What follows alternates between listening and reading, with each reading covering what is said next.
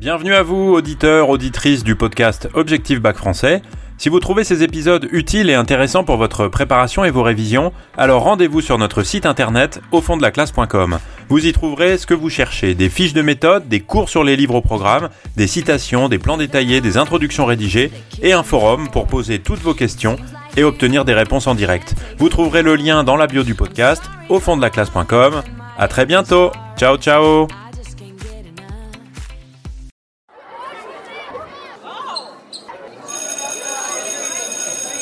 Bonjour à tous, chers élèves et chers amis du site au fond classe.com. Dans cet épisode, on va voir comment Rimbaud exprime ses idées d'émancipation politique dans le sillage de la Révolution française et de la culture populaire républicaine de son époque.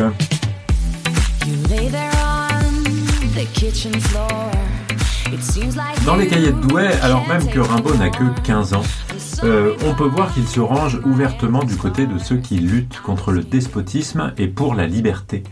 Et euh, dans cette lutte, il se place dans un arc historique qui est assez large, hein, puisqu'il commence au moins jusqu'à 1789 et va jusqu'à son époque. C'est son camp celui de 1792-1793, du plus loin où est allée la Révolution française euh, avec Robespierre, et euh, toute la suite, c'est-à-dire la culture populaire républicaine durant tout le XIXe siècle.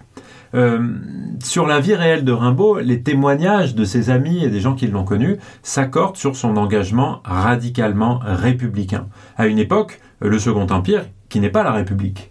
Hein. On sait que le jeune poète prend le contre-pied de l'éducation très conformiste qu'il a reçue et s'engage du côté des marginaux, des rejetés, des exclus. Et on retrouve souvent dans ces textes hein, des figures de l'orphelin, de l'enfant abandonné, dans Les Effarés par exemple, euh, du vagabond sans famille, dans Ma Bohème ou dans Rêver pour l'hiver, euh, les poèmes des fugues, et puis aussi des hommes et des femmes du peuple, et en particulier dans Le Forgeron dont on va parler dans cet épisode.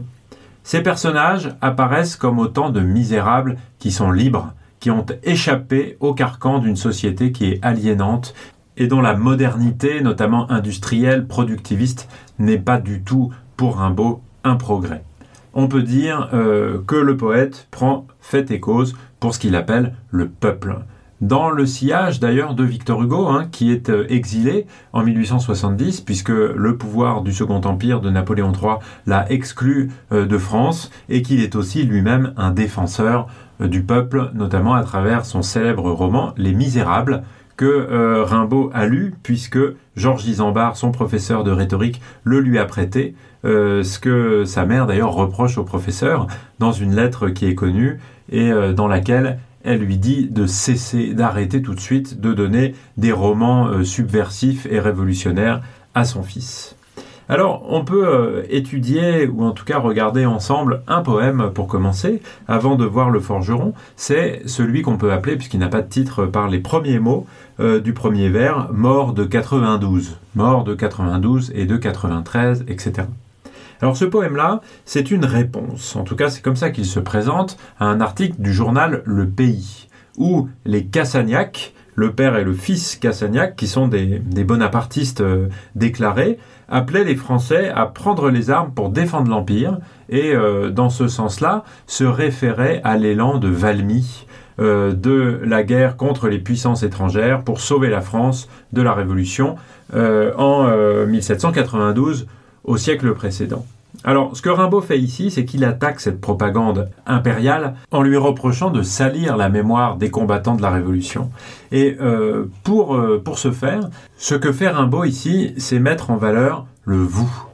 Et vous, ce sont les combattants de la liberté des batailles de la Révolution, avec le vers mort de Valmy, mort de Fleurus, mort d'Italie.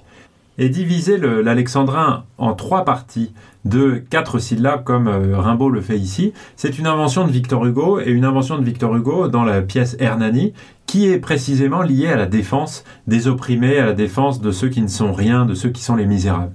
Euh, alors ce vous, vous les combattants de la liberté, est opposé ici à nous. Et nous, ce sont ceux qui doivent aujourd'hui, aujourd'hui en 1870, continuer ce combat en luttant contre Napoléon III et ses partisans, comme les Cassagnacs. Et donc, euh, si on suit la mémoire des morts de Valmy, morts de Fleurus, morts d'Italie, alors on ne doit pas du tout faire la guerre contre les Prussiens aux côtés de Napoléon III. On doit lutter contre Napoléon III. Et c'est ça que dit euh, Rimbaud dans ce, dans ce poème-là. Il le déclare en indiquant au bas du poème d'ailleurs euh, qu'il est écrit depuis la prison de Mazas. Et la date du 3 septembre, hein, un jour après la défaite de Sedan, euh, ce qui donne évidemment une dimension très spectaculaire à, tout ça, place l'auteur du texte, donc le jeune Arthur Rimbaud, 15 ans, euh, du côté des combattants de la Révolution et des combattants de la liberté d'une manière générale. Alors que, euh, si vous vous rappelez bien, si Arthur Rimbaud était à Mazas à cette date-là, et ça, c'est la réalité historique. Hein. Il ne ment pas en disant ça. Il ment peut-être sur le fait qu'il a écrit ce poème depuis la prison. Ça, on n'en sait strictement rien. Mais en tout cas, euh, s'il est à la prison de Mazas, c'est tout simplement parce qu'il a été arrêté à la gare de l'Est à Paris parce qu'il n'avait pas de billet. Et peut-être parce qu'on le prenait pour un espion, ou en tout cas qu'on le soupçonnait à cause de son accent euh, ardennais, peut-être du nord-est de la France, d'être un espion prussien. Mais ce qui est intéressant ici, c'est que le jeune Arthur Rimbaud, en écrivant ici à la fin de son, de son poème, euh, qu'il l'a écrit le 3 septembre à Mazas, eh bien, euh, se place lui-même comme un combattant. Parce que Mazas, c'est la prison euh, dans laquelle le régime de Napoléon III enfermait les combattants, euh, les, résistants politiques en quelque sorte, hein. et même Victor Hugo, euh, d'ailleurs, qui lui était exilé, eh bien, écrivait euh, dans une lettre à un journaliste Plus on est à Mazas, plus on est dans la République. Comme si cette prison représentait vraiment la nouvelle Bastille, la Bastille de 1789 transposée en 1870. Et donc on a là vraiment ici Rimbaud qui se place du côté des militants qui sont prêts à, risquer leur vie euh, pour, euh, pour le combat pour la République. L'autre poème qui se réfère de manière explicite à la Révolution française de 1789 et des années qui ont suivi, euh, c'est le Forgeron. Alors le Forgeron, il a une ampleur assez exceptionnelle hein, dans les poèmes de Rimbaud de cette époque-là, puisqu'il est très long. Rimbaud imagine ici une scène à partir d'un épisode célèbre de la Révolution, le boucher, le gendre, qui est l'un des meneurs de l'insurrection du 20 juin 1792, parvient aux appartements du roi Louis XVI, réclamant l'exécution des décrets, le bannissement des prêtres réfractaires et s'adressant directement à Louis XVI avec une insolence qui est devenue légendaire. Alors, dans son discours, euh, ici, d'ailleurs, ça n'est plus un boucher, euh, mais un forgeron, on l'a bien compris, puisque c'est le titre euh, du poème. dans son discours, entre les vers 14 et les vers 100, et puis les vers 111 à 170, euh, le forgeron donne une double image de lui-même et de ses camarades qui sont venus euh, dans l'appartement de, Louis XVI. Vulgaire, nul, avec euh, les mots pauvre au vers 54, maudit au vers 80, des crapules au vers 117, on pourrait en citer d'autres, et de l'autre côté, comme des hommes forts et pleins d'avenir. on peut noter les termes peuple au vers 58, homme au singulier au vers 72, ouvrier au vers 136, etc.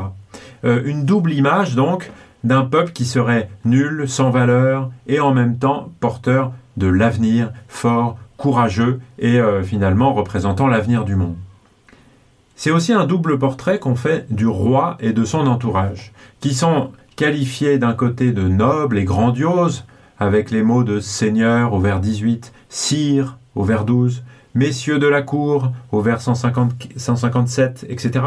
Et en même temps, des lâches et euh, on pourrait dire des malins, des mauvais, des méchants, euh, des chenapans au vers 49, les hommes noirs au vers 87, les accapareurs au vers 157, vraiment un mot de la Révolution française pour le coup.